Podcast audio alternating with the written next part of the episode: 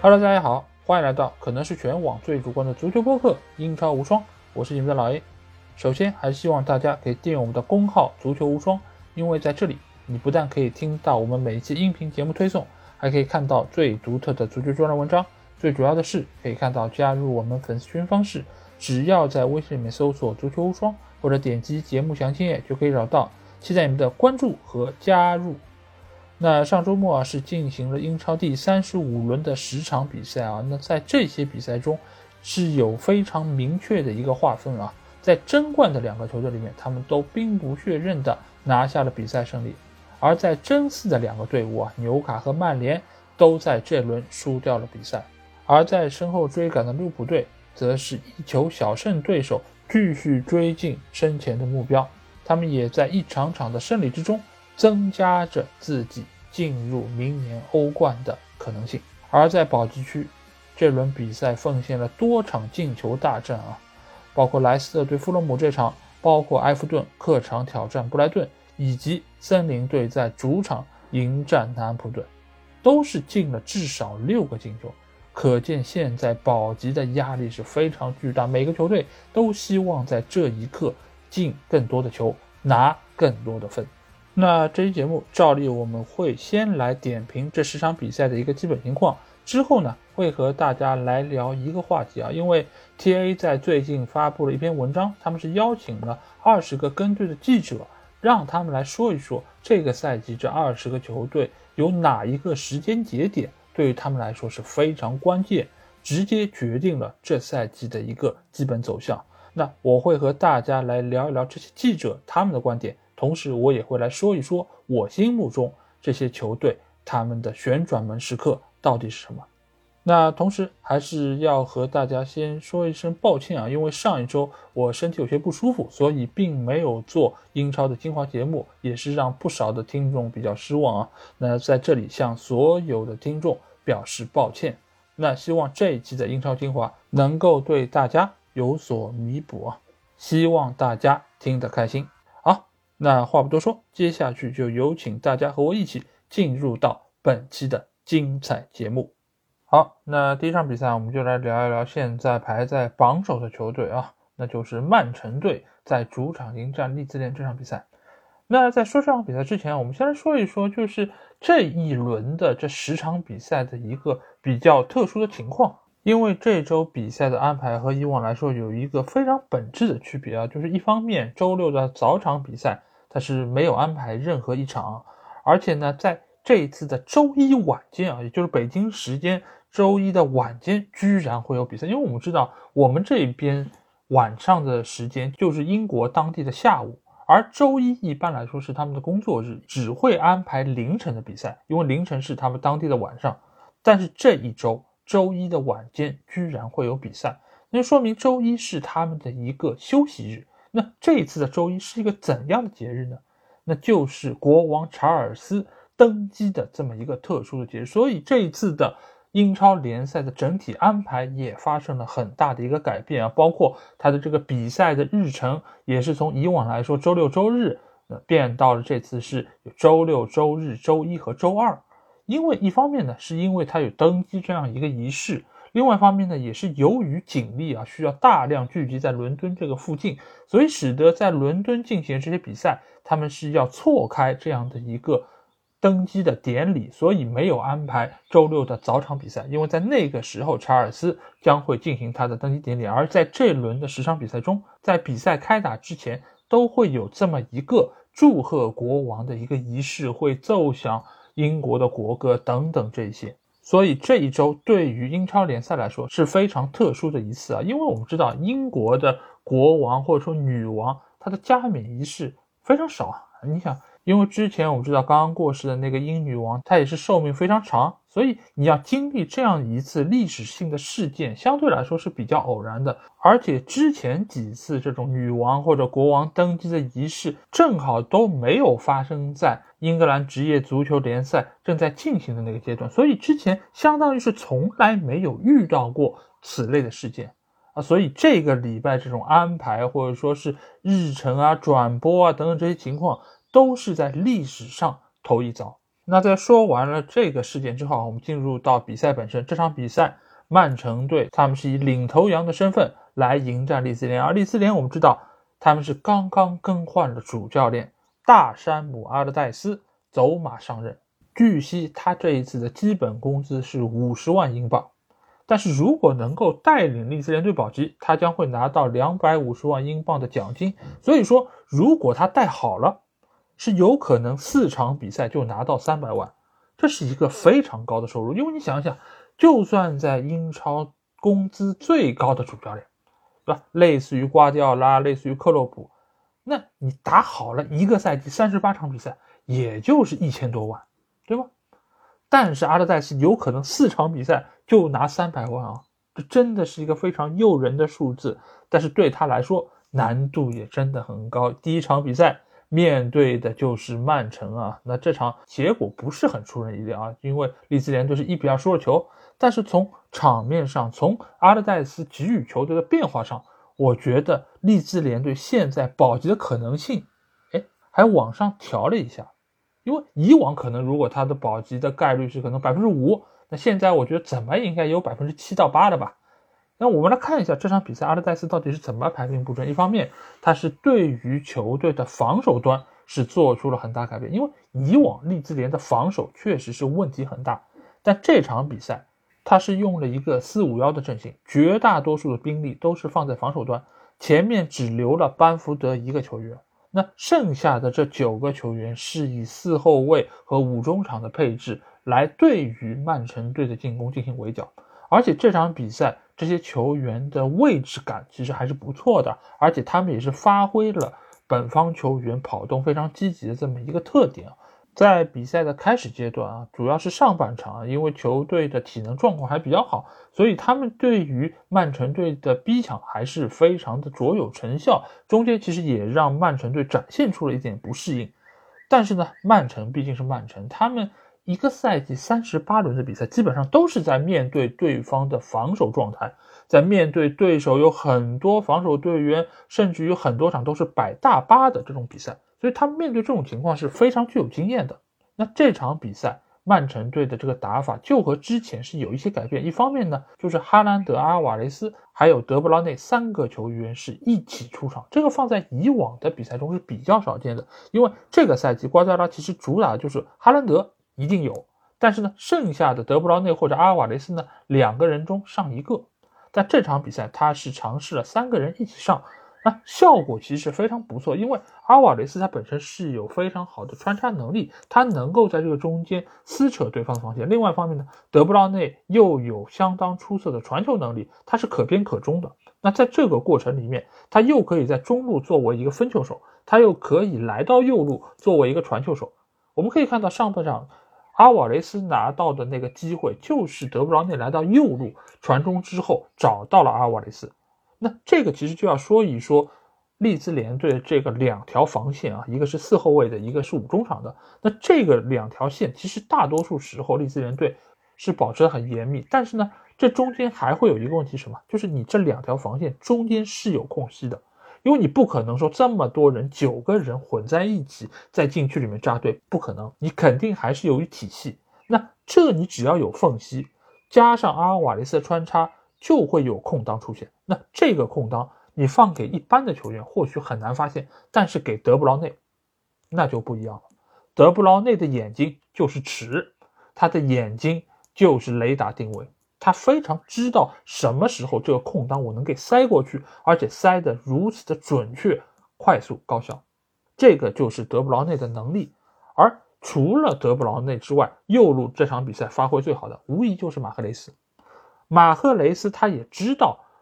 对方的这两条防线呢，而且曼城也用自己的体系把对方紧紧压在禁区这条线里面，所以相当于九个球员基本上都在禁区这个范围里面。也就是所谓的进攻三区，那这个时候禁区外就有非常大的空间留给曼城队。那这个时候就有后插上的几个球员，这个中间最重要的无疑就是金多安。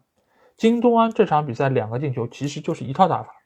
就是把利兹联队的球员压到禁区之内，这样的话，马赫雷斯把球倒三角传出来，一般倒三角对吧？是禁区里面倒三角传给点球点附近球员。但是呢，这个时候的曼城队它是一个大的倒三角，相当于就是从右侧直接给到禁区弧前。那金多安能够拿球，能够再从容的选择是不是倒到另外一边？那这两次进攻就都打成了，球队也很快就进入到了领先的一个态势之中。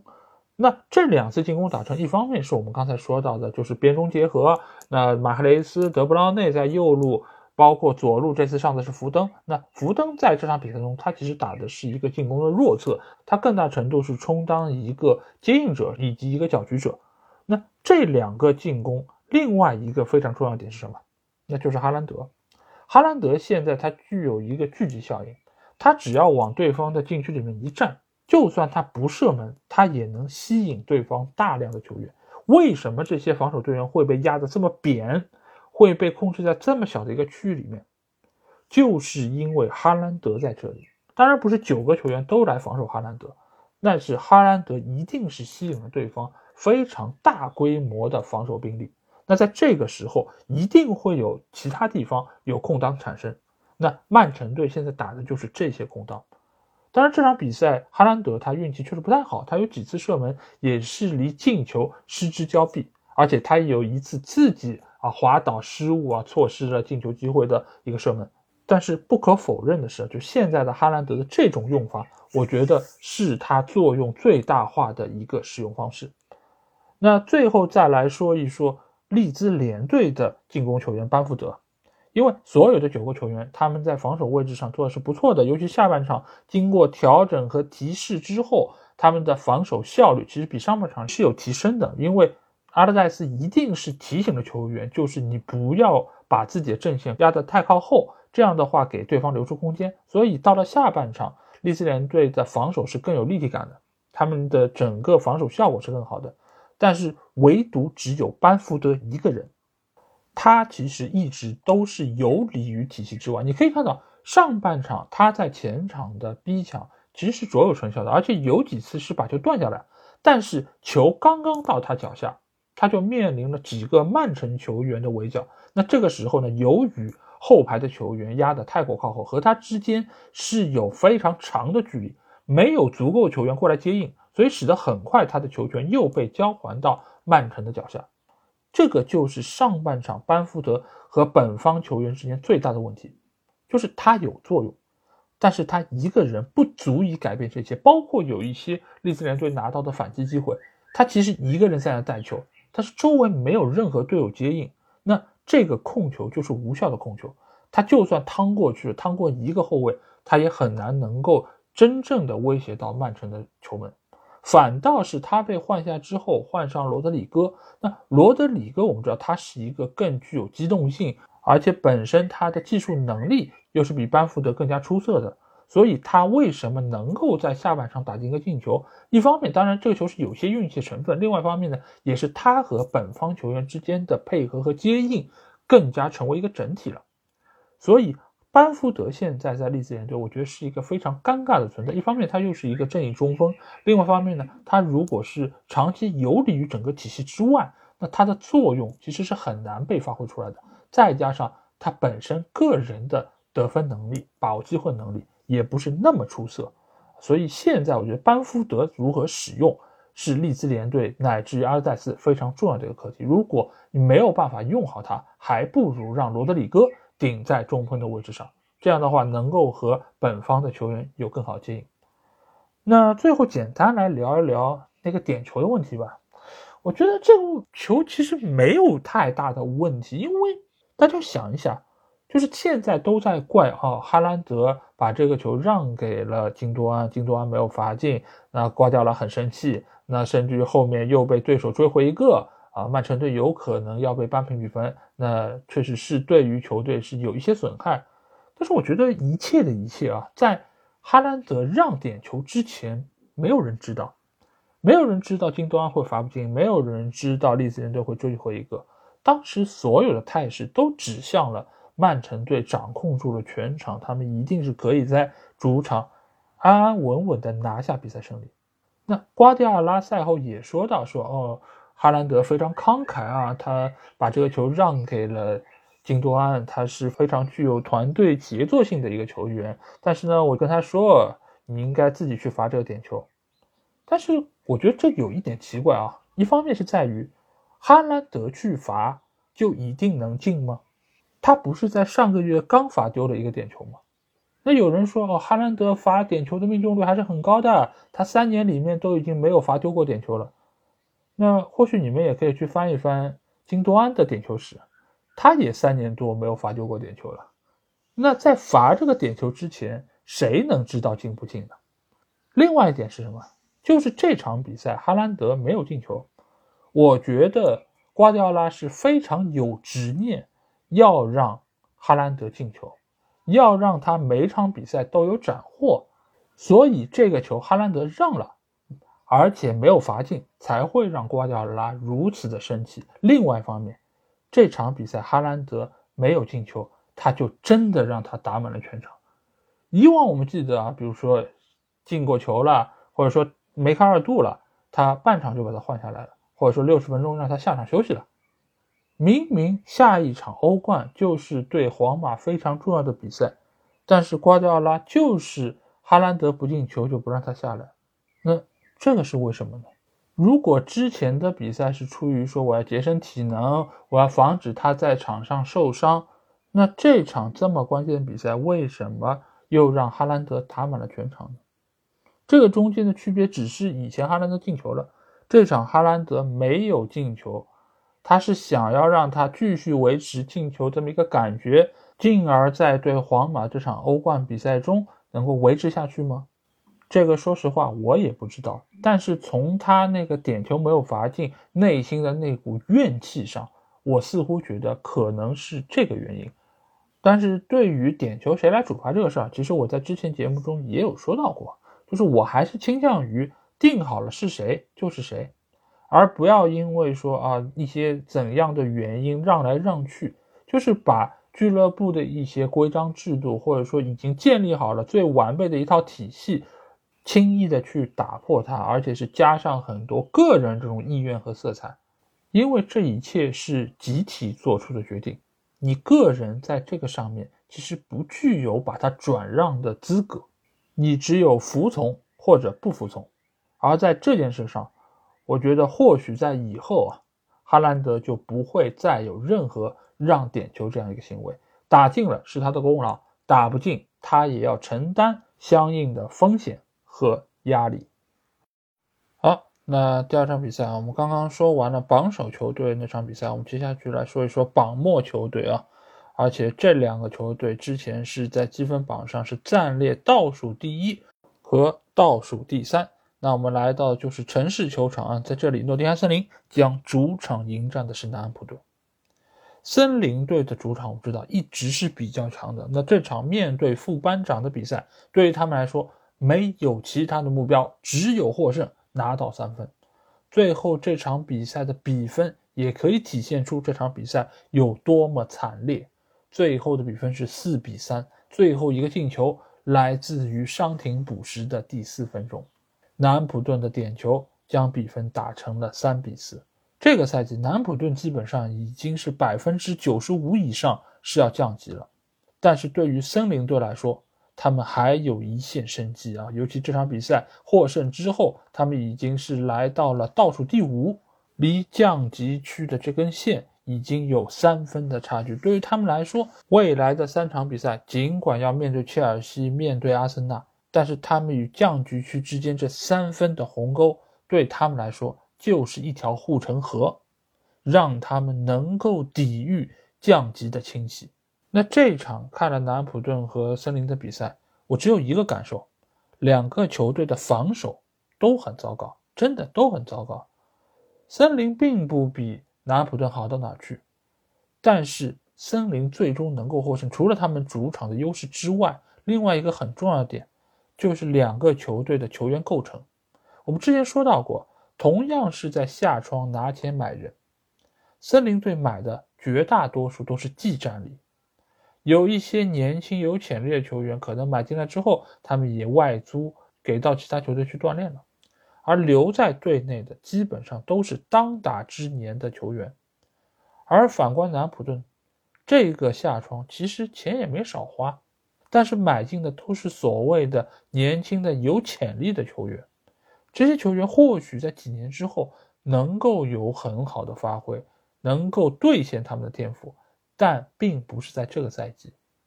所以，两个球队在比赛成熟度上，在阅读比赛的能力上，都分出了高下。森林队就是依靠球员的个人能力，在这个时候我压你一头，取得进球，拿到胜利；而我你靠自己的身体强吃对方的后卫，把球打进。约翰逊也凭借自己比后卫更快一秒的这个触球，让他拿到了一个点球。最后，吉布斯·怀特把点球打进。所以，森林队和南普顿他们之间用钱方式的不同，最终决定了他们在这个赛季成绩的高下。当然，目前来说，森林队还没有办法说自己已经保级了，但是最起码他们现在在这一刻是比其他几个球队更有底气的一方。而且，这两个球队还有一个非常大的不同点，就是森林队他们是坚持不炒主帅。即便库珀带队有一段成绩非常糟糕，但是俱乐部还选择和他续约，继续信任他，继续花钱给他买人。但是南普顿呢，在赛季中的时候就炒掉了哈森许特尔，而之后换的两任教练内森琼斯也好，现在的塞莱斯也好，对于球队没有任何的提升，反倒比哈森带队时候还要更差。这就是两个球队在决策方面。一个不同的结果，你当然可以说森林队知人善任，你也可以说南普顿是恐慌性换人，但最终不管他们做出怎样的决定，都要为自己的决定来买单。对于诺丁汉森林，他们的主场确实是非常有优势，但是他们的客场也确实很拉胯。那在最后的三轮比赛中，他们只有一场对阿森纳的比赛是主场作战。所以对他们来说，保级的悬念一定会留到最后一轮。而反观南普顿这边啊，现在他们的保级形势可以说是真的九死一生。尽管还存在理论上保级可能性，但是他们需要在最后的三轮中都拿到比赛胜利。即便如此，他们还要看其他球队的脸色，才能够确定自己是否能够保级。他们从一二一三赛季重新回到英超之后啊，就一直在顶级联赛征战，这也是他们的第十年。而这十年的征程啊，只剩下最后的两场主场的比赛，尤其是最后一轮在主场面对利物浦队的比赛，或许是他们这十年最后一场征战顶级联赛。圣徒的球迷，且看且珍惜吧。好，那下场比赛我们来到的是热刺球场啊，托特纳姆热刺将主场迎战是水晶宫队。那最后的比分我们看到是一比零，热刺在主场获胜啊。那这个也是梅森到任之后获得的第一场比赛胜利。那这个唯一的进球呢，则是大英帝星哈里凯恩他的一个头球攻门，是为球队打进这个制胜的进球啊。而且在进球之后。他在英超进球的总记录已经是来到了二百零九球，也是超过了维恩鲁尼，来到这份榜单的第二位啊，仅次于排名榜首的阿兰希勒的二百六十球。这个对于他个人来说也是一个非常具有里程碑意义的一个进球，因为现在他离阿兰希勒还有五十一个进球，而他本人呢又是处在自己职业生涯的一个高峰期，他只要在这个夏天不离开英超联赛。他是很有可能在未来的三个赛季里面是能够打破阿兰希勒这个记录，而届时呢，他也只有三十三岁啊，这个对于一个前锋来说，还是能够处在自己职业生涯的一个高位。而且目前他在队内，无论是在热刺队还是在英格兰国家队，都是非常重要的锋线悍将。而且现在他的发挥的稳定性也要比年轻的时候更加的出色。而且由于现在他的比赛经验更加丰富了，他对于哪些球该怎么处理，对于如何合理使用自己的身体也是越来越有经验。所以你会发现这两个赛季啊，他的身体状况相比于之前有了很长足的进步，这也是能够让他在进球数上、在助攻数上能够不断刷新，非常有力的一个保证啊。那另外一个热刺队非常出色的球员啊，就是他们的右边翼位的波罗。因为这场比赛我们会发现一个变化，那就是伤病了很久的埃莫松是重新回到了先发阵容之中。那照理来说，他和波罗的位置其实有所重叠，但是我们发现现在由于阵型已经是赶回了三后卫，埃莫松、罗亚尔就成为了三中卫体系中靠右边的这样中卫，而波罗是继续担任边翼位的这么一个角色。而这场比赛，波罗的表现又是非常出色。除了助攻哈里凯恩打进那个进球之外，他其实在边路也有多次突破，是非常具有威胁。他现在已经是成了中场线不可或缺的一个悍将啊！尽管我们现在不知道下个赛季谁将会来执教热刺这个球队，但是波罗如果届时能够继续留在球队，或者说被球队买断，或者说是继续租借等等这些情况，我相信每一个教练。都还是会非常喜欢这个球，因为他本身身体也很强壮，突破的能力也很出色，爆发力也很好，而且他对于阅读比赛这个能力，我觉得是要比很多球员更加出色的。所以无论是怎样类型的主教练来执教球队，波罗都是他们会非常喜欢的这个类型。那反观水晶宫队这边啊，这场比赛他们似乎是相比于之前有一些颓势，但是仍然在。场上能够看到他们一些闪光的地方，一方面是他们的当家球星扎哈的到来，使得整个球队中前场的进攻的套路要比之前更加丰富了。再加上埃泽和奥利塞现在已经非常熟悉队内这套打法，所以使得这三个进攻球员能够很有机的结合在一起。就比如说下半场有一个机会，我记得扎哈是在左路拿球，这个时候他是面对对方两三个球员的包夹。但在这个情况之下，他的个人能力是非常出色的。他是摆脱了对方的包夹之后，把球是传到了中路。这个时候的埃泽正好是拍马赶到，他是非常轻巧的把球卸下来之后完成了射门。而远端呢，还有奥利塞在接应。所以这套技战术打法是现在水晶宫非常卓有成效的一个模式。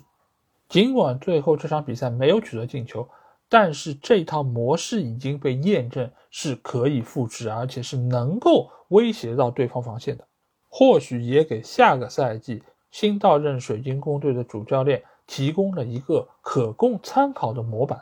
就是你如果想要让球队能够流畅运行，这套方式其实已经成型了，你只需要往里面再加一些符合你体系的球员，这套阵容就能够很顺畅的运转起来。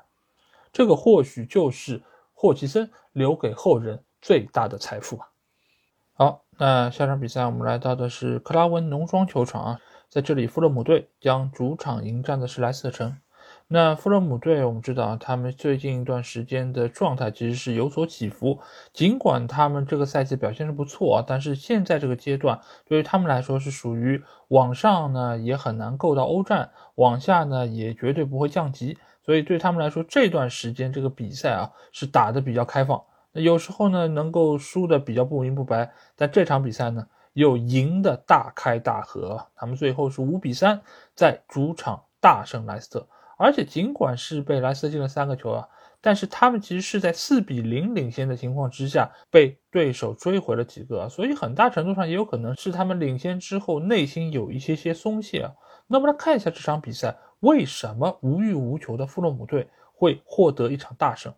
我觉得这这里很重要的一个原因啊，就是在于莱斯特的防线真的是乱成了一锅粥。这个从他们上半场丢的那几个球很明显能够看出。第一个球，威廉就是一脚传中球，但是中间没有任何人碰到，球直接就飞进了网底。这样的进球其实以往我们见过很多，当然也有一些门将对于扑这样的球是很有经验的。但是在这个球的处理上，伊夫森还是有一些智能啊，他是被本方的防守队员给晃了一下，然后这个重心已经发生了偏移，使得他没有办法能够把球扑出去。但是另外一方面，我觉得还是出于整个防线对于球的落点判断以及这个分工是不那么明确的，因为我们知道现在这个莱斯特防线从赛季初开始到现在。中间已经是换过几波人，那从一开始阿马泰呀、埃文斯啊这样一些老的莱斯特的球员，到后期法斯坐稳了主力位置，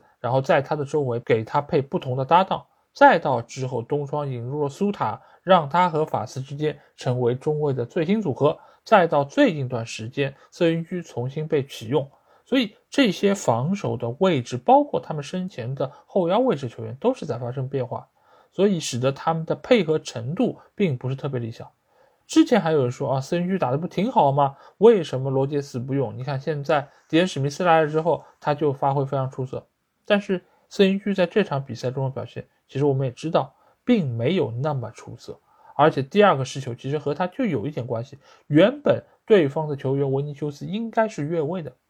但是就因为瑟云居往前多跑了一步，使得他处在不越位的位置。当然，那个球打的是很漂亮，但是这个防守的落位，我觉得还是有比较大的问题。那比赛进行到现在这个阶段，莱斯特三十五场比赛只积了三十分，又重新回到了降级区之内。而且下轮比赛他们又将是面对利物浦队，这个对于他们的保级情况来说，真的是不容乐观。原来如果罗杰斯在的话，那下一轮面对老东家，或许还能够有一些所谓知根知底呀，或者说是有针对性的打法。但是现在迪恩史密斯来了之后，面对正要拿分的利物浦队，莱斯特真的很艰难。那为什么莱斯特会走到今天这个地步呢？恰巧就在我录节目这一天的上午啊，在群里，其实我们还在讨论这个事儿。我当时给出的意见呢，就是如果现在罗杰斯还在啊，那或许球队会比目前的情况更好一点。因为你到了赛季的最后阶段，你想要找到一个合适的主教练本身就非常难。迪恩·史密斯并不是说他不适合，只是相比于罗杰斯来说，他并没有比原先更好。那在这个时候换帅真的有效果吗？而且我也说到另外一点，就是你看一下那些换帅的。真正如果说是因为教练的原因被解职，那来一个新的教练，你照理在他上任的这段时间里面就能够有一波反弹，能够拿到足够的分数，从而完成保级。但是迪恩史密斯呢，尽管他是拿到了一胜两平的战绩，但是你可以看一下他打的这些对手，埃弗顿啊、利兹联啊、狼队啊，其实都是中下游的球队。你照理来说应该拿到足够的分数，和霍太公一样。有一个质的反弹，马上能够让球队有焕然一新的面貌，但是他有做到吗？其实并没有。从场面上来说，从结果上来说都没有变化。那这样的换帅，某种程度上就是不合格的。那如果罗杰斯能够继续带队，当然我知道他有更衣室的问题，队内其实已经有非常多反对他的声音，但是从技战术来说，罗杰斯显然要比迪恩史密斯好很多。而且今年莱斯特走到这一步，谁都知道，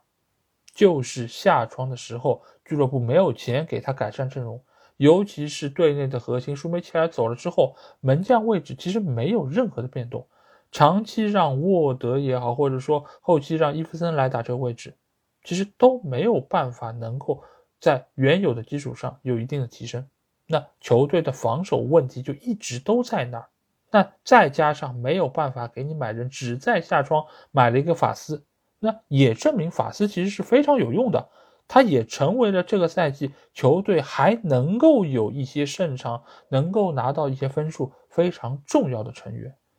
那这个怎么能够怪到罗杰斯的头上呢？而且吧，罗杰斯不但不是这个球队的拖累，反而是这个球队还能够保有一些战斗力。非常重要的一个人物，因为在联赛刚开始的七场比赛，球队只拿到一分，在这样的情况之下，罗杰斯还能够在后期把球队往上拽，让他们拿到七场比赛胜利，这非常不容易，是要人没人，要钱没钱的那半个赛季，能够把球队带到这个程度。如果最终胡立成能够保级成功，那罗杰斯在这个上面。真的是做出了卓绝的贡献，就如同有些人开玩笑说啊，切尔西这个赛季能够保级，就是因为靠了图赫尔的那些分啊，那是一句玩笑话。但是莱斯特这儿不是，罗杰斯真的是做出了自己卓绝的贡献。但是当他也带不动的时候，那这个球队真的是问题非常多了。今年还有同样一个例子，那就是垫底的南安普顿，哈森许特尔也是如此。他并不是拖累了球队，只有当他也带不动了，那这个球队你知道谁来都不好使了。好，那下场比赛我们来到是安菲尔德啊，在这里利物浦队将主场迎战是布伦特福德。那在说比赛之前啊，我们还是要扯两句英王登基的这个事儿啊，因为利物浦这个城市和其他的英国城市有一个比较大的区别是什么？就是这个城市里面的不少人其实是反体制的。那反体制呢，就意味着在这样一个隆重的场合奏响英国国歌的这些个局面之下。利物浦人其实并不太愿意这么做，而且之前其实也有过争议啊，就是说他们并不想在这个时刻播放英国的国歌等等。但是后来经过协调，那利物浦队还是觉得我们应该要和全英一起。那所有的比赛既然都这么做，那我们不能头上出脚，对吧？那么我们也要在主场要播放英国的国歌。但是这一幕，大家如果是看了实况转播，朋友一定会印象很深。就是当时的这个场地里面非常的嘈杂，因为有英国的国歌，也有很多球迷自发在那边演唱自己的歌曲，场面一度显得非常的混乱。尽管场内的这些球员啊，包括教练啊等等这些相关的人员，他们没有太多的情绪上的表露啊，但是在赛场内，你可以明显感受得到这里的气氛和其他赛场上完全不一样。那至于为什么利物浦这边有很多的球迷或者市民，他们对于英国的政府有这么多的意见啊？这个其实就牵涉到很多历史原因呢。这里不是历史节目，我相信其他的一些播客应该会解答你这些问题。但这个中间其实有一个点，我相信很多的利物浦球迷应该也是知道，那就是希尔斯堡惨案。我们之前也是和大家简单介绍过，那这个惨案有一度。英国政府其实是把这个责任是怪在了利物浦队球迷的身上，而没有说我们是警察有问题、管理有问题。所以这个其实也是让利物浦队的球迷是心生了不满。当然，这个只是他们对于英国政府不满意很多原因中的一个而已。所以在安菲尔德这个气氛，或许是这轮十场比赛中球场气氛最为不和谐的一场比赛。但是比赛本身其实没有出现太大的波澜啊，利物浦队在主场一比零是战胜了布伦特福德，那萨拉赫也是打进了非常具有里程碑意义的进球啊，因为这个进球其实有多个记录啊，一方面这个是他在安菲尔德打进的第一百球，而且这个也是使得他创造了最近六个赛季有四次能够在各项赛事打进三十球，而且这也是他连续第九场主场比赛。能够取得进球，这个也是在利物浦历史上独一份，而且他目前在利物浦的历史进球榜上和杰拉德并列历史第五位，是一共打进了一百八十六个进球啊，这是非常骄人的一个战绩，而且他现在仍然是处在自己职业生涯的一个巅峰期。我觉得这个赛季他能够有这么好的一个状态，很重要的一个原因就是因为他没有参加世界杯。因为对于很多的职业球员，如果你要去参加世界杯的话，那你就需要把自己的良好的竞技状态在十一月份能够让它爆发出来。因为这个比赛对于他们来说是整个年度最重要的。但是对于像萨拉赫这样的球员来说，他不需要我在十一月份把自己的状态调整出来，所以他对于自己的状态，他可以有针对性的来慢慢调整。所以到了赛季的最后阶段。其他一些球员因为体能的原因，因为状态原因，因为伤病的原因，他们出现下滑的时候，萨拉赫他没有出现下滑，反倒是因为在这一段时间里面的良好的进球状态，他的进球感觉是越来越好，他的传球，他的球感都是在慢慢的提升之中。因为上个赛季我们记得很清楚，他在上半赛季是一个神，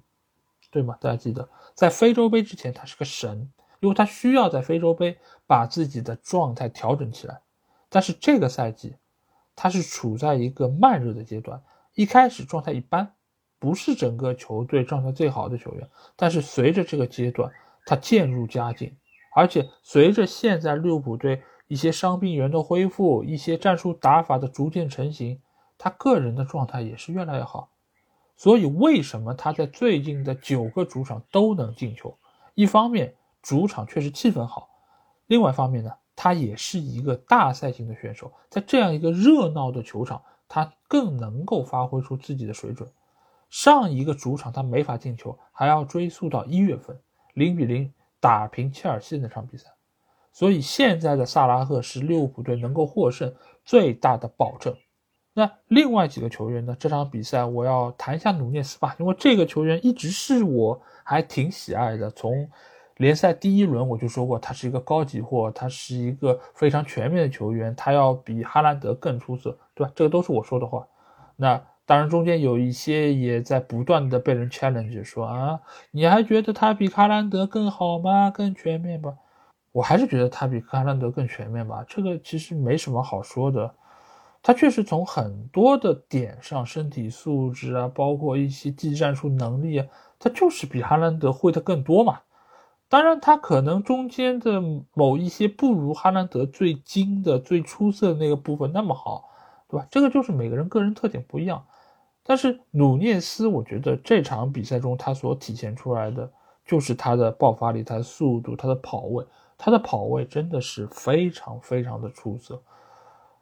当然，呃，把握机会能力还是比较的欠缺啊。因为我这边也看到一个数据，他无论是各项赛事的进球数，还是英超联赛进球数，都要比预期进球要低，而且要低差不多三个球左右。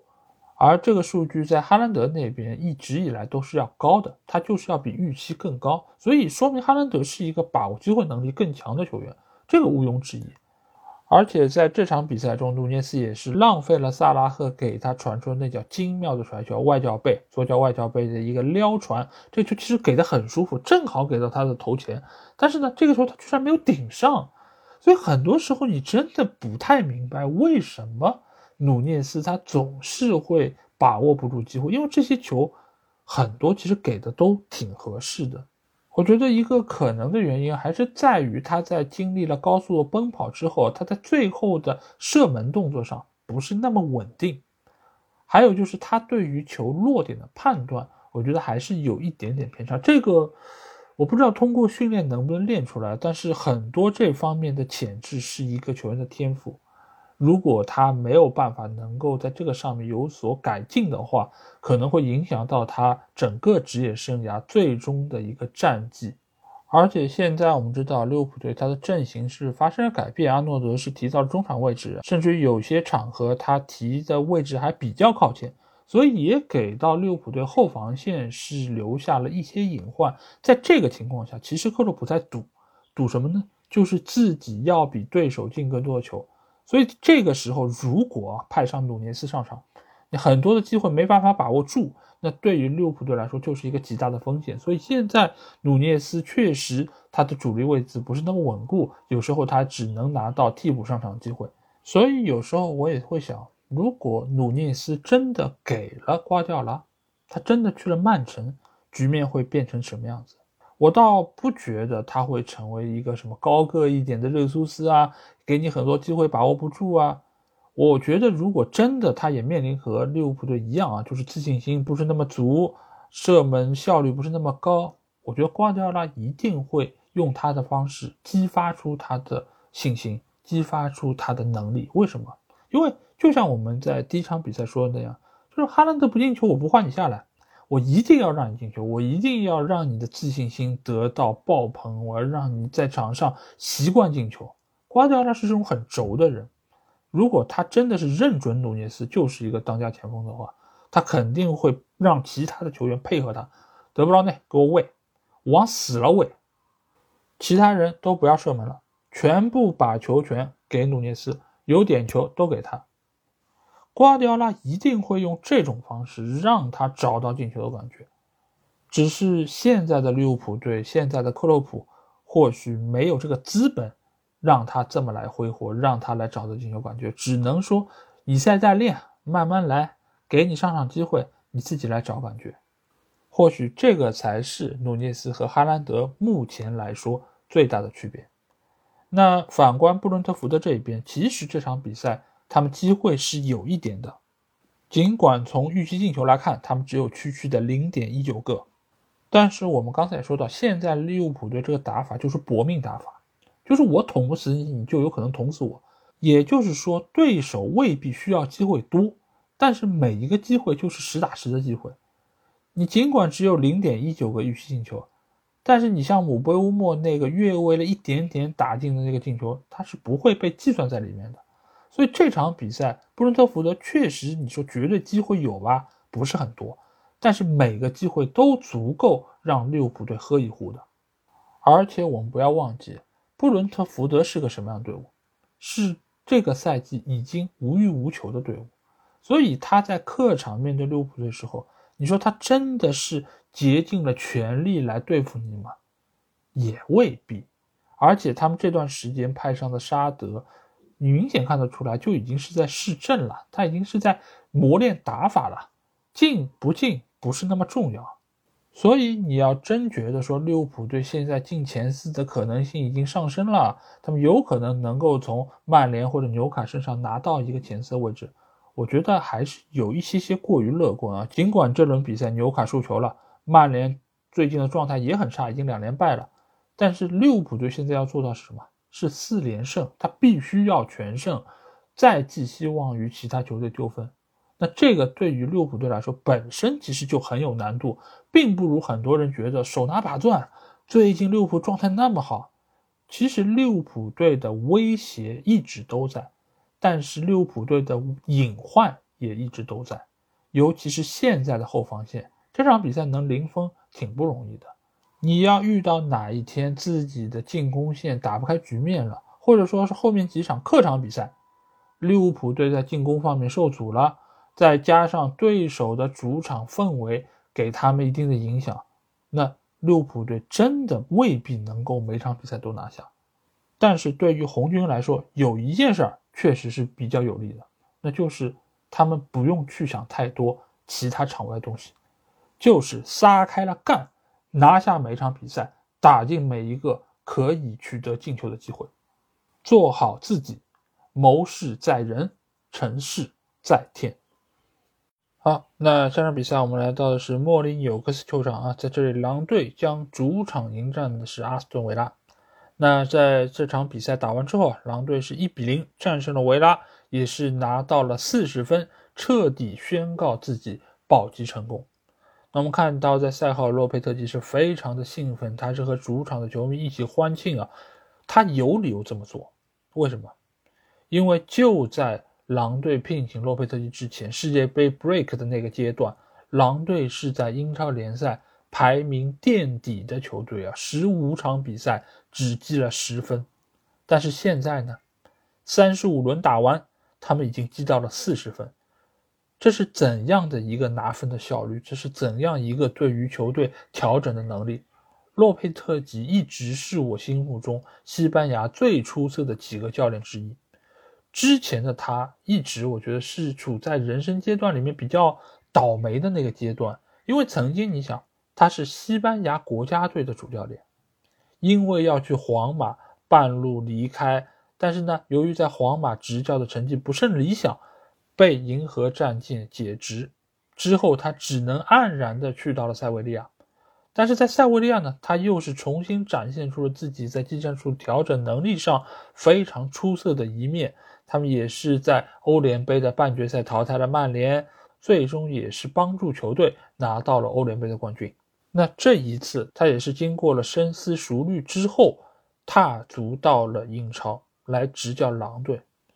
其实狼队是一个非常难教的队伍，因为这个球队已经是打上了非常深的烙印。什么烙印？门德斯的烙印，里面有非常多的葡萄牙人。尽管他是一个西班牙教练，在语言方面可能没有太大的障碍，但是这个球队由于烙印太深，其实你想要灌输自己的执教理念是非常难的。尤其在这个阶段，只有一个东窗来给他引援。可以给他调整的空间是很有限的，但是即便如此，你看到他买的这几个球员，其实每一个都起到了很重要的作用。比如说中场的勒米纳，中场勒米纳可以说是现在整个狼队中场的一个屏障，有他在球队的防守就是有所保证的。因为勒米纳本身就是一个英超的老熟人，之前在南安普顿效力，当时的表现也非常好。这次来到狼队可以说是即插即用。那另外一个非常重要的球员就是道森，道森可以说是后防线上的万金油。这个万金油不是说他可以打多个位置，而是他每到一个英超球队都能够迅速融入到球队里面，并且发挥作用。上个赛季我们记得很清楚。就在西汉姆联队后防线不断有伤病的情况之下，道森去了，效果非常好。尽管岁数已经不小，但是他就像一个体力充沛的年轻球员一样，哪儿哪儿都能够看到他，都能够发挥他在球队中防守的作用。而这个赛季他来到狼队之后，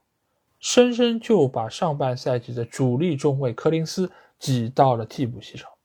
他和基尔曼一起。撑起了这个球队的后防线。尽管狼队在下半赛季也有一些比较惨痛的实力啊，比如说刚刚零比六输给了布莱顿队，但是这对于狼队这样一个处在动荡中的球队是比较常见的。而且尽管是输了一个大比分，但是洛佩特吉对于球队的掌控并没有缺失，球队还是会按照他的战略部署来一步步的改进，一步步的进行打磨。那这个赛季，狼队已经提前保级了。那对于他们来说，下赛季如何按照洛佩特吉的引援策略来买入球员、更换球员、使用球员，就成了下一阶段最为重要的一个工作。所以，狼队是值得我们有更多期待的。至于维拉队，其实我们也说到过。我从来也没有期望他们能够进什么欧冠区啊，甚至于欧联区，我都没有想过他们。连欧协我都觉得可能大概率是在布莱顿队和热刺队中间的一个，因为维拉队它本身这个赛季就是靠着埃梅里异常出色的执教给撑起来的，整个球队其实还是具有非常多明显缺陷的，所以你不能把他的一个超常发挥当成是一个常态。尤其是球队如果明年参加到欧战之中，那球队的板凳深度，他的一个打法缺陷会被进一步的暴露。尽管球队是承诺埃梅里会在下窗给他一定的引援资金，让他买一些自己想要的球员，但是这点资金是不足以弥补现在球队所存在问题的。所以对于维拉来说，一个切实可行的目标就是什么？拿到第八或者第九，一个不错的名次。完成这个赛季，明年继续调整韬光养晦，使得球队的实力进一步加强。待到那个时候再看一看，是不是有必要去到欧战。所以这段时间的维拉队，我们看到已经是两连败了。但是对于安威里来说，这段时间他其实是对于自己的阵型、对于自己的人员架构在进行尝试，他已经在为下个赛季在做准备。那这场输给狼队。我觉得也非常的正常。当然，关于那个进球，我觉得还是值得来说一说啊，因为那是一个角球的配合。之前道森和麦金两个人其实已经在禁区里面扭打了很久，裁判已经叫停了他们，甚至两个人有一个类似于舞蹈的动作，对吧？道森已经把脚都翘起来了。那这个时候，双方其实把更多的注意力都放在了麦金和道森这里，却忽视了这场比赛先发上场的托蒂。托蒂呢是狼队的一个年轻后卫球员，他其实以往也有过出场，但是出场次数并不太多。那这场比赛，罗贝特吉是让他先发，所以就当所有人把注意力都注意到那边的时候，托蒂就被漏掉了。他高高跃起，把球砸进球门。他也是狼队历史上第十三个进球的葡萄牙球员。同时，托蒂也很好的完成了自己在防守端任务，最终也是帮助球队。拿到了这非常宝贵的三分，所以现在的狼队也好，维拉也好，你可以看出来，这两个西班牙教练其实都是把务实这两个字深深的刻在了球队的身上。尽管他们队内有很多西班牙、葡萄牙的这样球员，这样球员以往在我们看来是技术非常出色，但是组织性、纪律性或许没有那么的好。但是在现在这两个球队身上，我们完全看不到他们自由散漫那一面，而所有人都能够。严格的执行教练所发出的命令，所以这两个球队，我觉得在来年会给我们更多的惊喜，也值得我们给予他们更多的期待。好，那下比赛我们来到是活力球场啊，在这里伯恩茅斯将主场迎战是切尔西。切尔西啊，切尔西啊，终于是赢球了。因为在兰帕德来到球队之后啊，各项赛事已经是六连败了，那整个球队看不到任何希望。那这场客场去到伯恩茅斯，原本啊，大家觉得可能切尔西又要经历失败，因为伯恩茅斯的主场战绩一直是还可以的。但是没有想到，切尔西一个比较大的比分是战胜对手啊，毕竟五月份的最佳入球。已经有很多的候选了，这个让他们能够避免四月份的尴尬。但是这场比赛，我觉得还是有不少可以说到的。一方面，尽管比分看上去比较大，但是其实切尔西打的并不太好。从预期进球方面来说，也是一点二六对一点三九，其实差距并不那么显著啊。那这场比赛切尔西到底是怎么赢的呢？我们可以来先看一下双方的一些进球，包括他们在技战术打法上的一个变化。一方面呢，这场比赛切尔西他们是先发了坎特，我觉得坎特这不是他第一次先发，他已经是先发两场联赛了。但是这场比赛我觉得作用是非常明显的，因为他在前场其实是非常重要的一个反抢的选手，他本身防守能力很强，另外一方面呢，他有相当不错的进攻能力和协调能力，所以他在中前场的作用是非常重要的。有好几次切尔西队的球权都是依靠他能够重新夺回来，就地发动反击。而且切尔西在这场比赛中的第一个进球就是坎特在边路的传中找到了中间的加拉格尔，他的头球攻门为切尔西队先发投出，这个进球非常重要而且关键。那除了坎特之外，另外一个我想要提一下的球员呢，那就是他们右路的进攻球员马杜埃克。那马杜埃克之前是替切尔西队打进了个进球，也是他个人在英超的第一个进球，所以他现在是成为了切尔西在锋线上非常重要的一个棋子。但是这场比赛，我觉得马杜埃克体现出的是他相对比较负面的一些东西啊，就是他个人有一些过于专注。因为在比赛的上半场，其实切尔西队是有不少球权的，而且他们的进攻机会相当不错，也有几次反击的机会。那在这个时候，马杜埃克明明有更好的传球的位置，但是呢，他却非要自己选择射门。尤其是上半场他底线突入那一下，原本在中路的加拉格尔已经伸手要球，这个球如果传给加拉格尔，有可能切尔西队能够二比零领先。但是马杜埃克在这么小的角度下，他还是选择了自己射门。在之后，这样的场面不断的出现。如果你真的是有很好的射门机会啊，你自己射没问题，你对自己有信心都可以。但是明明是有更好传球选项的时候，还要自己射，白白浪费了得来不易的机会，那我觉得就有一点点不合适了。而且久而久之也会让本方的队友心生不满，因为大家跑位都跑出来了。而且你那边也确实球已经带的没什么角度了，那在这个情况之下传过来，我们再倒一下处理一下，那显然是更合理的选择。那在这个情况之下，你自己射门，那让其他球员怎么想呢？所以这个是切尔西队在进攻端的一些情况啊。那在防守端，我觉得问题就比较明显了，因为一方面我们知道兰帕德他调教防守是真的懒，是真的懒。你可以看一下这场比赛，伯恩茅斯拿到那些机会，真的就是很简单的几个小范围的配合，一个二过一，一个小的挡拆，一个小的磕传，就能够洞穿切尔西队的防线。尤其是查洛巴，查洛巴这场比赛，我不知道他出现了几次防守失误，和对手争顶也是失败，然后盯人也是漏人，对方从他这一侧进入的次数非常的多。尤其是下半场，对方的中场球员克里斯蒂在禁区之内居然人球分过查洛巴，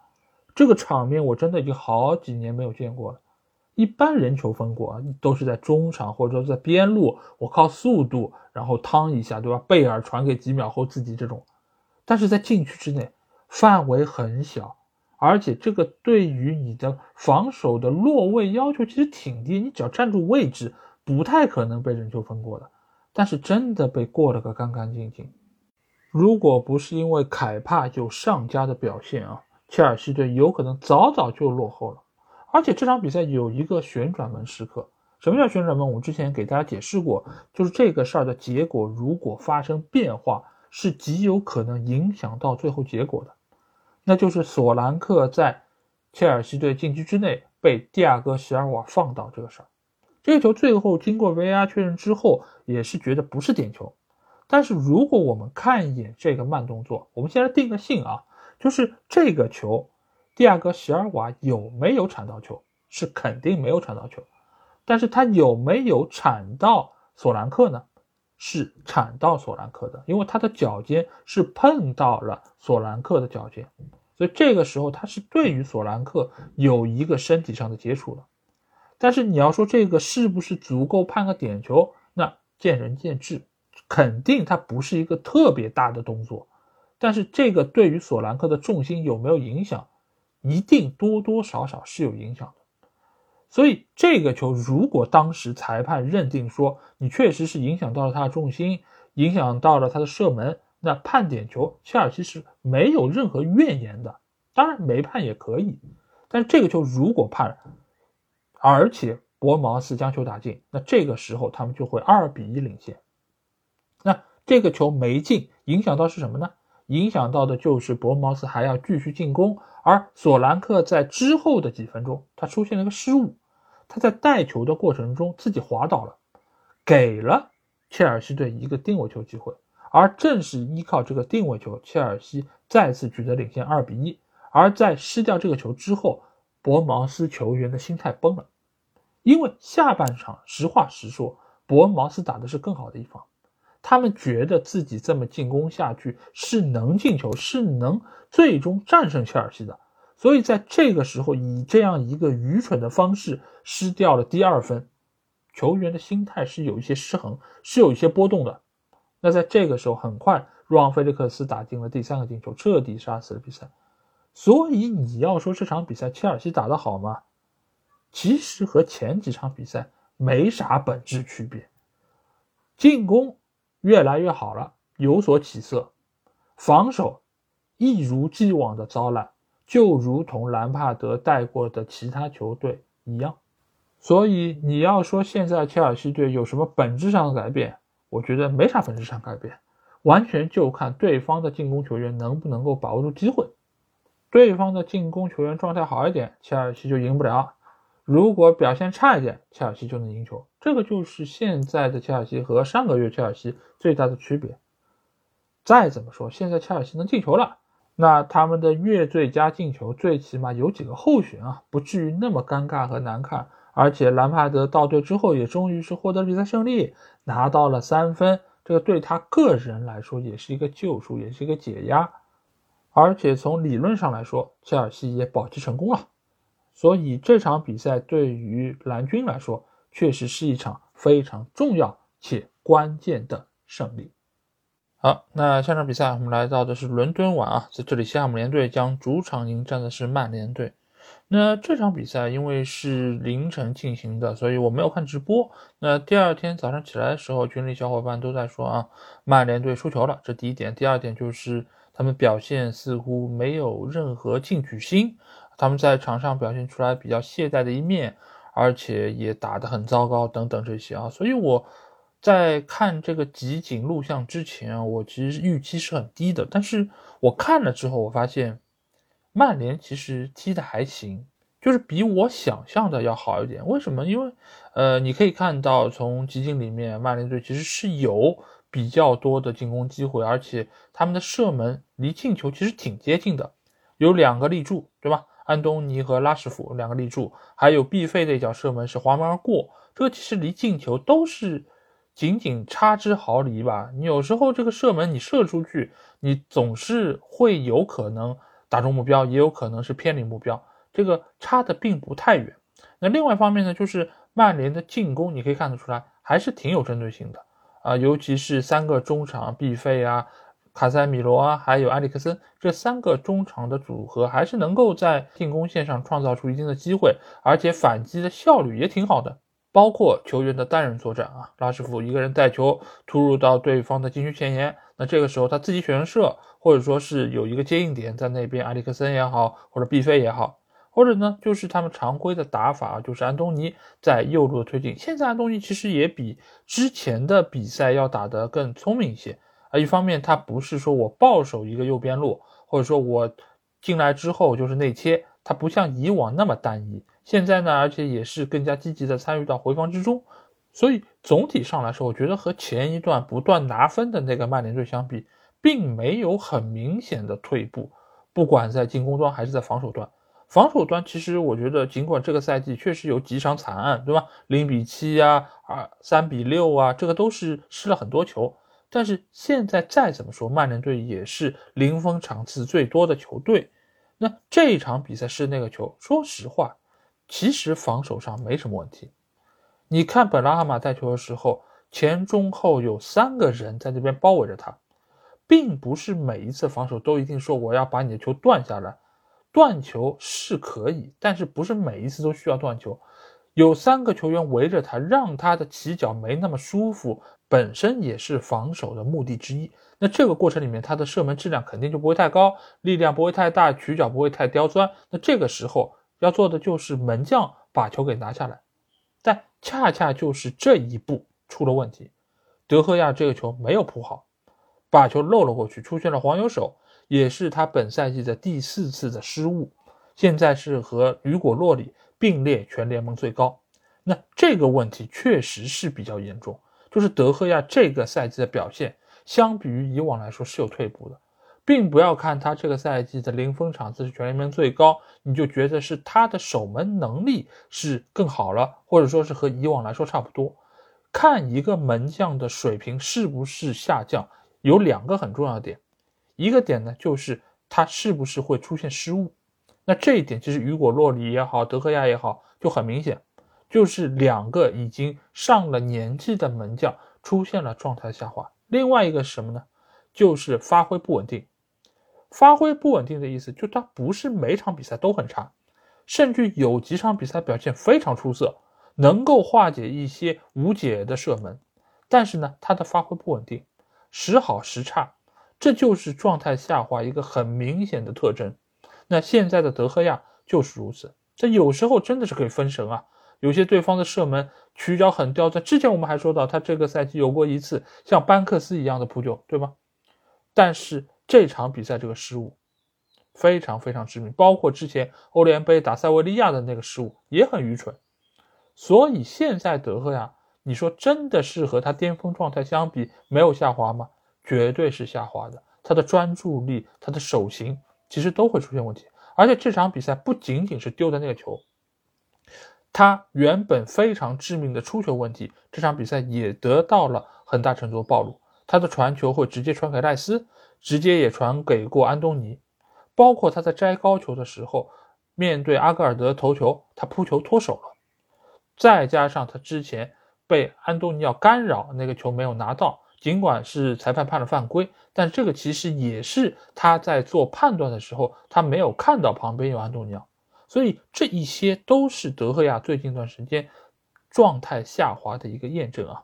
那所以对于曼联队来说，我觉得会有现在这个表现。不是特别意外，因为本身上场布莱顿这场西汉姆联队两个客场都是比较难打的，而且呃布莱顿的实力我们也知道，西汉姆联队他们最近一段时间因为要保级，他们要拿分，所以他们对于胜利的渴望是要比曼联队更加渴求一些。而且曼联我们知道他的客场成绩今年一直不太好。这个中间有几方面原因啊，一个就是队内的人员架构在发生变化，没有一个真正的大佬说我可以稳定大家的情绪，在落后的情况之下能够撑过这个艰难的日子。另外一方面呢，就是曼联这个赛季的比赛确实是太多了，所以呢就造成了球员在最后阶段他的体能会有些不足，而在这个时候他的进取心如果再跟不上的话，那比赛的效果就会大打折扣。那这场比赛还是那个问题，曼联并不是没有机会，他有十七脚射门，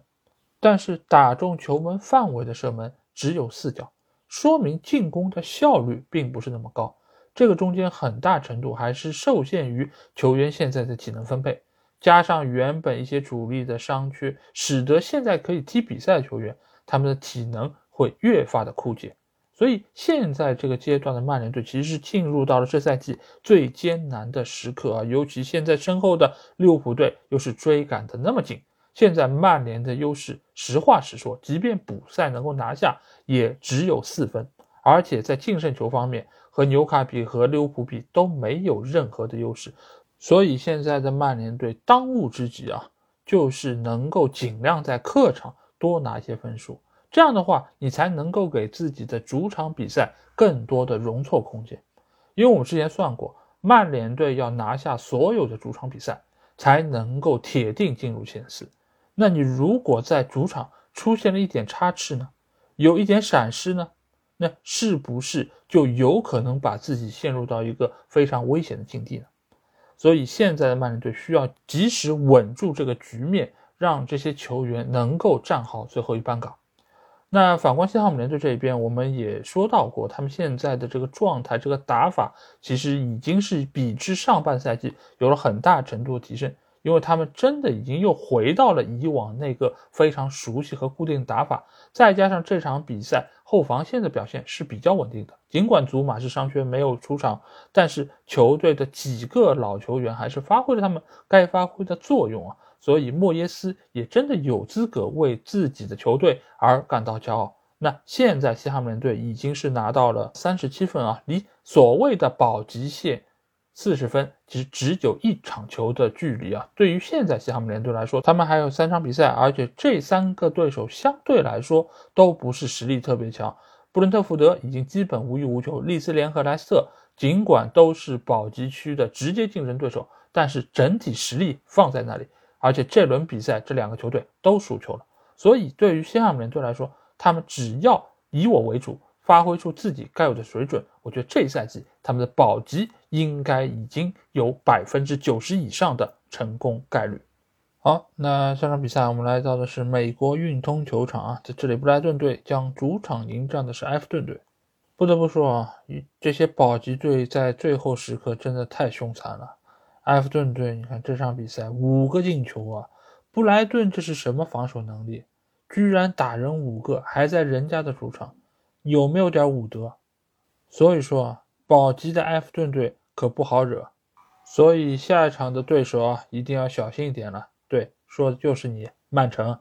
那说回这场比赛，为什么这场比赛两个球队的表现会有这么大的反差？那布莱顿队上一场刚刚是在最后时刻打进一个点球，一比零战胜了曼联队，照理来说应该是士气正盛，对吗？而反观埃弗顿队呢？已经七轮不胜了，四平三负，最近的状态可以说是一路走低，防也防不住，进攻方面呢也没有什么出色发挥。但是谁曾想到这场打布莱顿，这个赛季可以说表现最亮眼的球队之一，居然开场不到一分钟就进球了。为什么能进球？来，你们给我个答案。过往这些节目，只要你们每期都听的。说到埃弗顿，有一个人的名字，我是不是每期都提？来，你们作证啊！杜库雷，对不对？这场比赛前两个进球都靠他，梅开二度。他真的是现在埃弗顿队能够进球最为重要的一个球员。把他前提，或许是肖恩戴奇这赛季做的最正确的决定，可能没有之一。他红牌停赛的那个阶段。埃弗顿队真的就是攻防俱崩，对吗？但是他回来之后，你看整个进攻都流畅了，前场有高点了，而且他的后插上跑动能力也非常出色。第一个进球，当然卡尔维特卢因我觉得也有功劳，这个功劳并不是在他那个什么踩球转身那一气呵成很流畅，不是，而是在于他的那个传球，那个球能够穿裆给到杜库雷。这个传球很见功力，那这个进球直接就把布莱顿队给干懵了，干懵了，对吧？哎，最近有点东北口音啊，看漫长的季节给看的，别给我整那些没用的。杜库雷直接梅开二度，然后麦克尼尔呢又依靠他非常强的带球能力，顺着底线过来之后，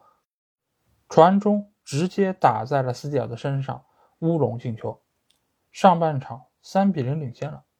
那这比赛基本上就已经结束了。下半场埃弗顿队打的就更加轻松，麦克尼尔你看挥洒自如，晃过门将把球带进了球门。最后时刻那个抽进脚多脆！如果把乌龙球也算他身上，这场比赛麦克尼尔帽子戏法。防守端怎么样不好说，最起码进攻端现在是打开了。杜库雷有高点，有身体；麦克尼尔有盘带，有射门。你能进球，你这保级还慌啥呢？对不对？那回过头来说，这场比赛是不是埃弗顿打的特别出色呢？肯定打的是不错，但是另外一方面呢，也是布莱顿队确实发挥失常。为什么会失常？就是因为上一场比赛和曼联拼太凶了，最后时刻还打这个点球赢了，太高兴了，太嗨了。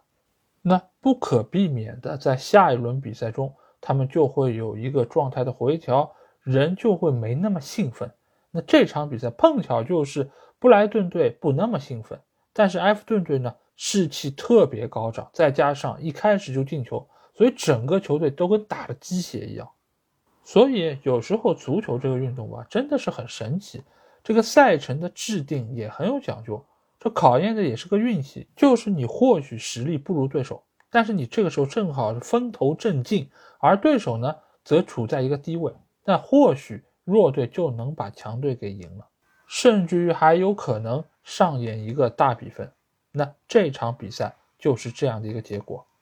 所以下一轮当埃弗顿队主场面对曼城队的时候，不知道迪恩·史密斯还有没有能力把埃弗顿队的状态保持在一个高位。而布莱顿队这边这场比赛输球之后啊，他们是少赛两场，落后热刺队两分。所以他们仍然有比较大的概率有机会能够进入到下赛季的欧联杯之中，只是现在布莱顿队啊，他们的战意是不是有那么足？再加上他们后几轮的对手中有阿森纳、有纽卡、有曼城，还有这赛季表现不俗的维拉，所以或许等待德泽尔比的会是一波连败啊。但不管怎么讲，这个赛季的布莱顿队已经给了我们足够多的惊喜。最后这些比赛的结果以及他们最终的排名，是给他们这赛季最好的一个交代。我反正是非常期待在明年的欧战中看到这个来自于南海岸的海鸥军团。好，那最后一场比赛，我们来说一说在圣詹姆斯公园球场进行的纽卡在主场迎战阿森纳这场比赛。这个也是上周日我在咪咕解说的这一场。那这场比赛，我觉得两个球队其实都打出了自己的风格，尤其是纽卡，其实我觉得他们已经是倾尽了全力，但是呢，似乎实力是稍逊一筹，而且运气也不站在他们这一边，最终是阿森纳队两球获胜。那我们先来看看纽卡这边吧。纽卡其实两个半场的前十分钟打的都相当出色啊，分别是有一次击中了立柱。而且中间还有一个疑似的点球，我觉得其实纽卡就是意在抢开局，不管是上半场还是在下半场，都想要依靠对手立足未稳，而且自己又是主场作战这样一个优势来拼对手。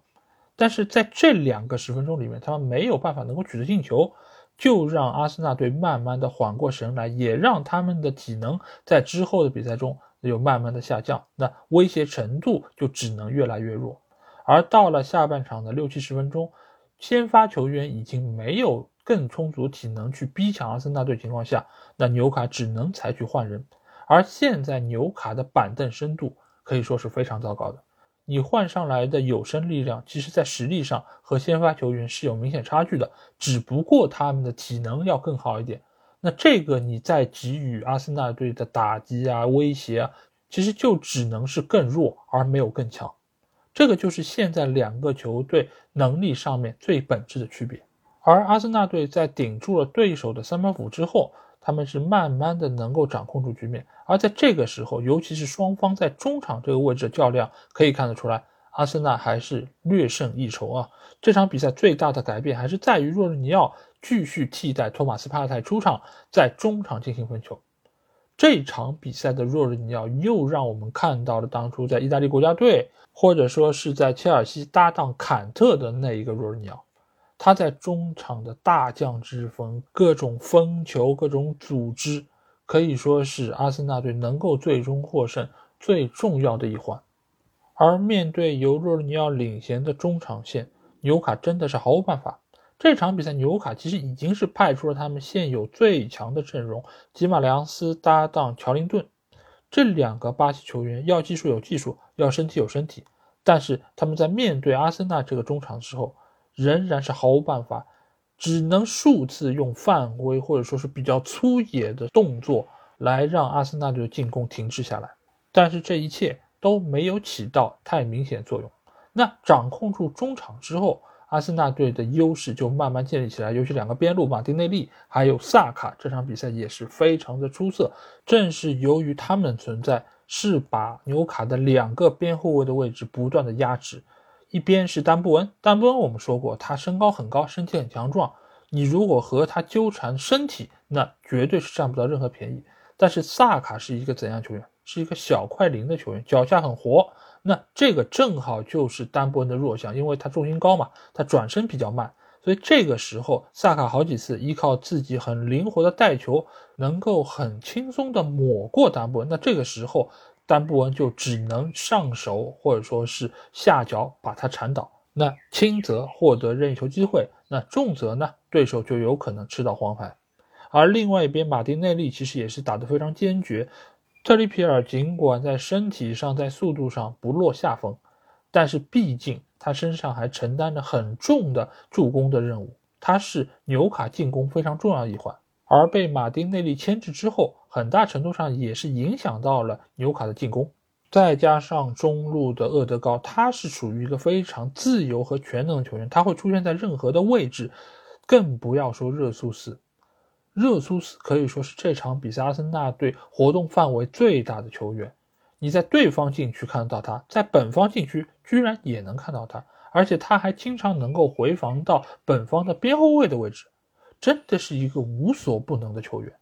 你就这么想吧，这是一批技术能力比你还好，但是跑动比你还努力的一批球员，那你还有什么可能性能够战胜他呢？纽卡这场比赛可以说最出色的球员无疑就是伊萨克，尤其是上半场。打到左边路的伊萨克，他在边路的带球是他非常有特点的一个技术手段。之前打埃弗顿那个突破还记忆犹新，但这场比赛打阿森纳，其实他也有数次成功的突破，给阿森纳队后防线制造了不少麻烦。但是随着球员的体能下降，纽卡的阵型发生调整，伊萨克打到中路之后，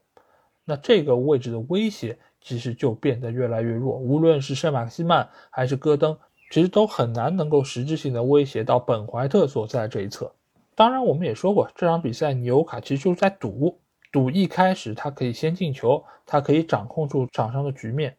但是呢，由于运气不在他们这边，两次打中立柱，使得最后的结果慢慢倒向了阿森纳这边。但是假设啊，这一切真的如埃迪豪所愿，一开场就进球。上下半场都抢了两个开局，二比零领先，那阿森纳队还会这么轻松的拿到比赛胜利吗？那我觉得这个故事可能就是另外一个结果，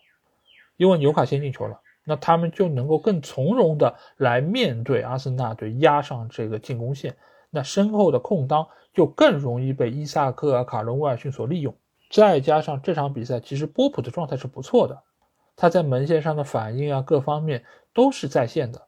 而且，如果纽卡的防线落位更低，那他出球的问题也不那么容易被暴露出来。所以，如果真的像埃迪豪所愿那样，一开场就进球，掌控住局面，那这场比赛或许阿森纳队就真的很艰难了。但是，足球就是这样，没有如果。那作为教练来说，你又敢不敢赌呢？那最后我还要诟病一下昨天主裁判啊，卡瓦纳啊，我们知道。这个裁判从他的面相就知道不是属于那种非常凶狠的，所以昨天的判罚也印证这一点。就双方其实在场上有很多比较大动作，上身体啊、肘击啊，或者说双龙出海啊，这个我在解说时候都有说过，对吧？乔林顿就是顿顿上肘子，见谁都是肘，而杰马良斯呢，基本上就是双龙出海，热苏斯一下扎卡一下，对吧？都是吃过他的双拳的。那面对这样的局面，裁判其实从一开始就没想要管，只要你们别太过分啊！你们说打架了，我过来一人一张黄牌，对吧？就跟比赛最后阶段恩凯蒂亚那次一样，否则的话我就装看不见啊！你们倒地了就倒地吧，我也不给牌，你们继续。所以这个其实某种程度上就会放纵两个球队在场上做出更多过激的动作。尤其是比赛进行到后端，由于纽卡是落后，球员内心其实是有一股怨气在那边，那他们是急于想要找一个出口来发泄一下，而裁判在这个时候的不作为，也是加剧了这些极端的场面在场上发生。所以你能想到吗？昨天那么多犯规，那么多很严重的动作，居然最后只有三张黄牌，真的是滑天下之大稽啊！在说完了这周的十场比赛之后啊，我们进入到本期的话题环节啊。那我们刚才也说到过啊，我要和大家来分享一下，就是这几天 TA 的一篇文章啊，他也是邀请了 TA 所有二十个跟队的记者来聊一聊英超这二十支球队所谓的旋转门时刻。这个名词其实之前我也和大家介绍过，就是什么叫旋转门呢？就是在一个关键的节点做出了截然不同的两个决定，从而影响到了最后的结果。那每一个记者心目中这些球队这一年度的旋转门到底是什么呢？那我会和大家来分享一下他们的意见，同时我也会给出我的答案，到底这些球队这一年中最关键的节点在哪里？那这二十个球队呢？由于比较多啊，我每期节目大概会分享六到七个球队，那也就是分三期节目把这篇文章和大家分享完。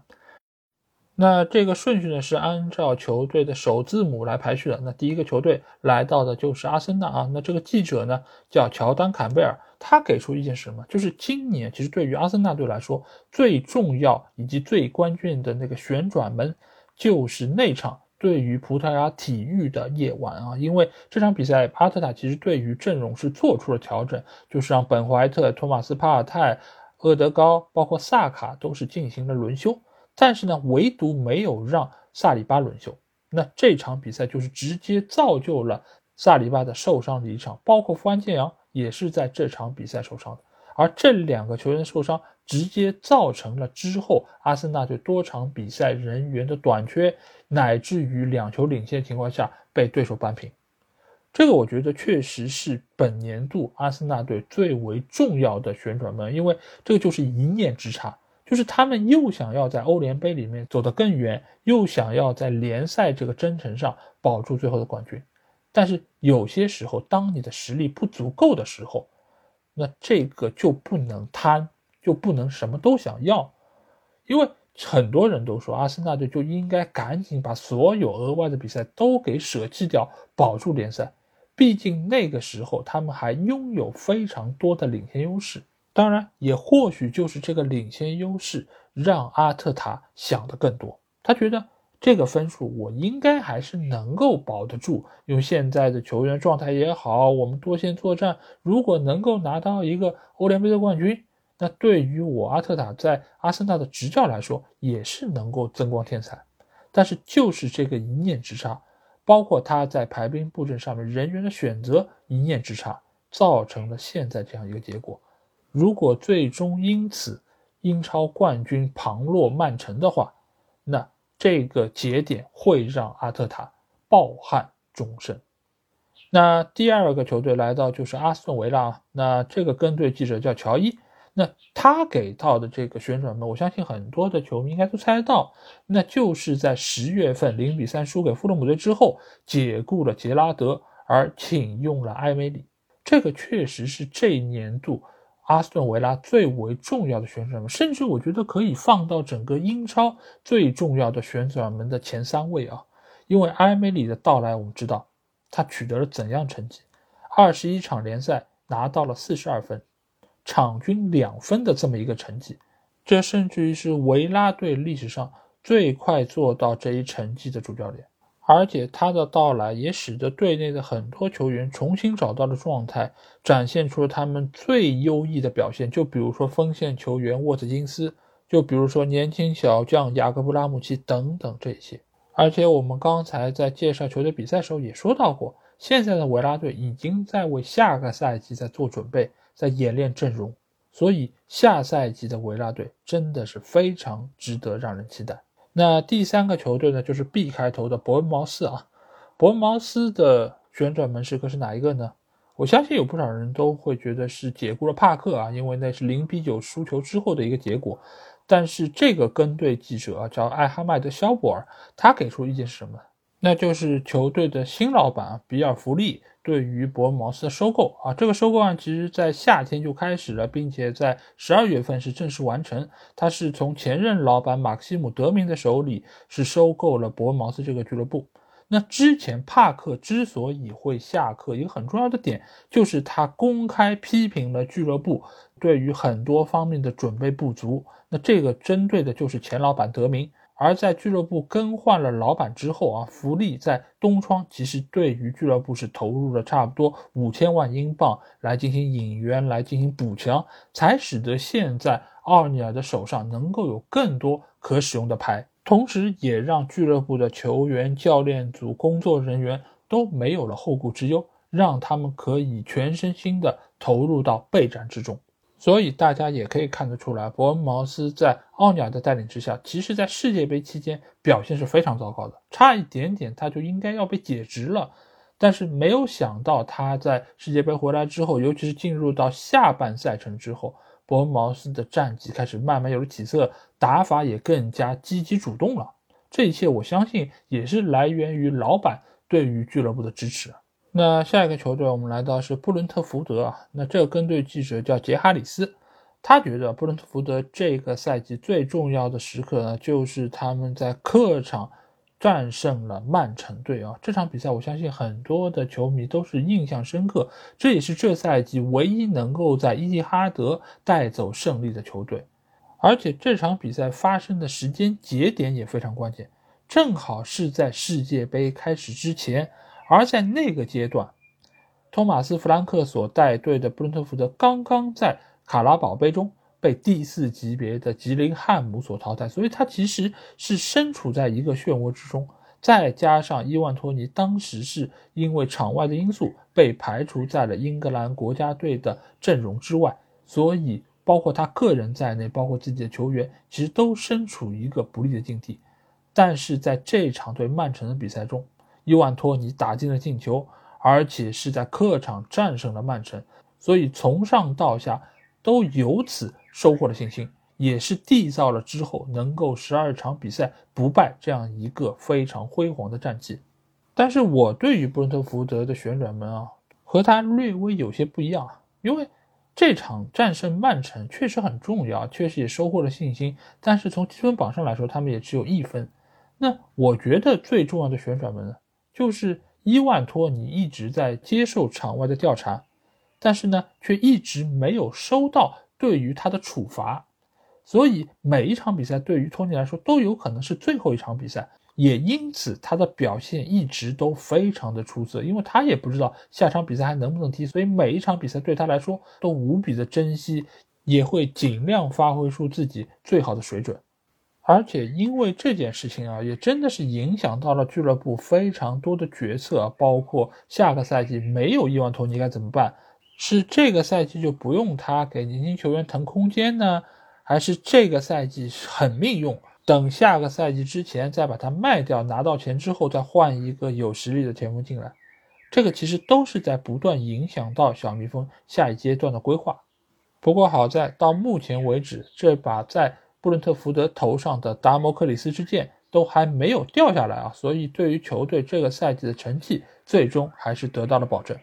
那下一个球队，我们来到是布莱顿队啊。那布莱顿队的跟队记者叫安迪奈勒啊，他其实给出的答案是什么，并不是说聘请了德泽尔比成为教练，而是在十月底，波特带领切尔西造访到美国运通球场的时候，布莱顿队四比一痛击对手。拿下了比赛胜利，因为在此之前啊，其实德泽尔比已经上任，他已经带队了几场比赛，前五场比赛他仅仅拿到了两分，输掉了其中的三场，战绩其实是岌岌可危的，并不如大家现在想象的，好像德泽尔比来到球队就对于球队有了质的改变，就让他提升了，并不是这样，这个提升是从四比一战胜切尔西开始，这场比赛如果也没有赢下来呢，那对于德泽尔比。他的日子会更加艰难，或许之后他对于球队的改造也不会那么的顺利。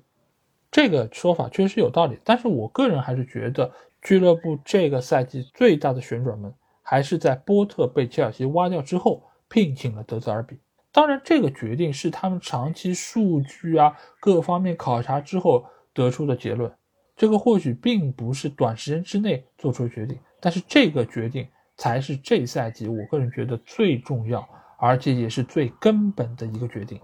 因为他让所有的布莱顿的球迷在最短的时间里面就忘掉了前任教练波特，而喜欢上了这个意大利人德泽尔比。而且最近我们也在美国运通球场的看台上看到了关于德泽尔比的 tifo，这上面也是表达了对于他的喜爱。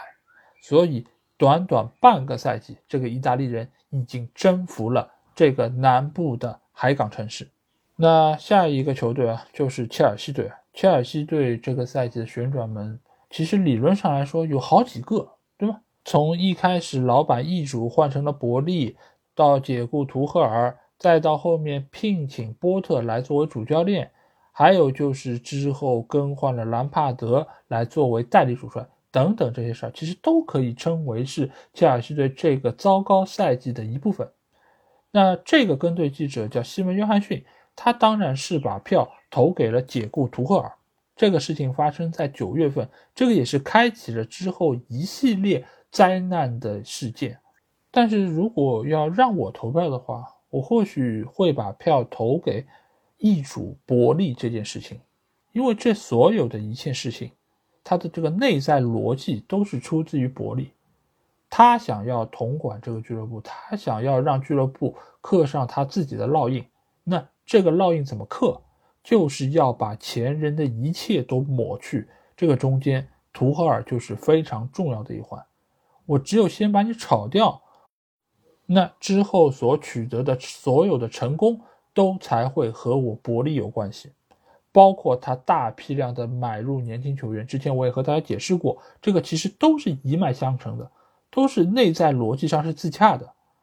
就是他想要让球迷记住，这一切都是他伯利带给球队的，而不是那个叫阿布的俄罗斯人。但是伯利他也忘记了一点。就是你想要让人家记住你的好，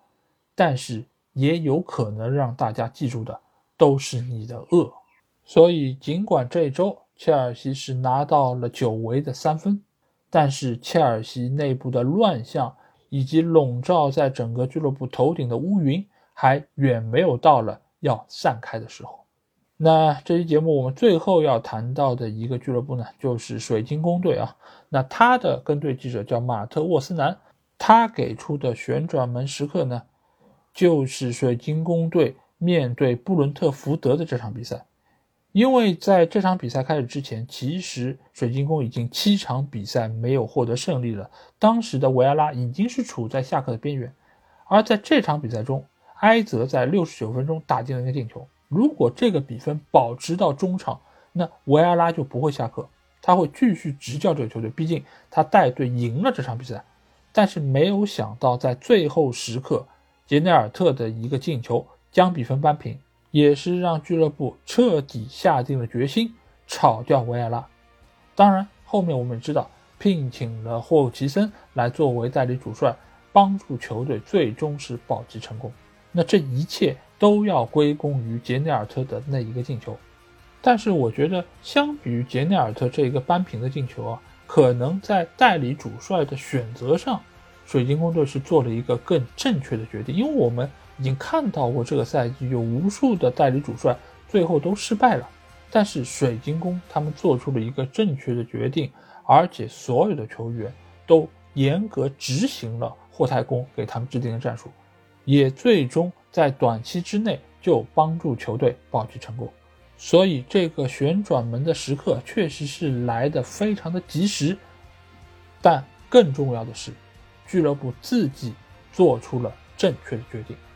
那或许你们在听了我的这七个球队的旋转门时刻之后啊，也有自己心目中认为最重要的所谓旋转门，希望大家可以在评论区留言。当然，如果你们想要和我直接交流，也可以来加我的群，只要在微信里面搜索“足球无双”就可以找到。期待你们的关注和加入。那这期节目就到这儿，我们下一期的英超精华节目再见吧，大家拜拜。